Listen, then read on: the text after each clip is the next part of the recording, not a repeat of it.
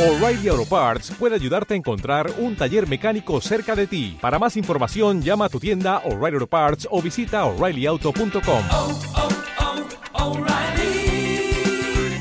oh, Parts. ¿Cuáles son los ejes que debería tener un proyecto para que realmente proteja integralmente a la niña? Por de pronto tiene que tener los mecanismos claros de eh, defensa, y protección y ejercicio de derechos de todo niño y niña en nuestro país.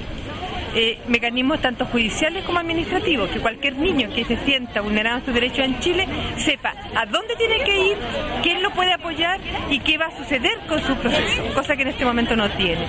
Que se tengan todos los mecanismos de reparación que eh, van a pro- promover eh, los derechos del niño que esté fuese vulnerado. Pero también que tenga los mecanismos de ejercicio, de modo tal que pueda eh, realmente el niño la niña sentirse protegido en Chile. Un otro elemento fundamental es cuál va a ser la institucionalidad que va a tener la protección de los derechos del niño en Chile, tanto a nivel nacional, a nivel regional, pero a nivel territorial. Nosotros consideramos como bloque que el nivel territorial un- un- es fundamental porque es en ese espacio donde los niños y las niñas se desarrollan cotidianamente. ¿Qué pasa en la escuela? ¿Qué pasa con los consultorios?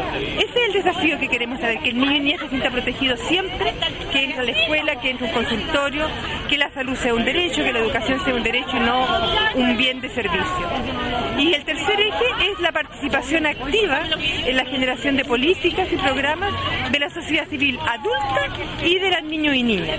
Los niños y niñas tienen que tener una voz permanente en lo que son las políticas públicas de infancia, pues es lo que les está afectando de manera cotidiana, por lo tanto ellos tienen un decir y deben ser escuchados y tomados en cuenta, no solamente escuchados.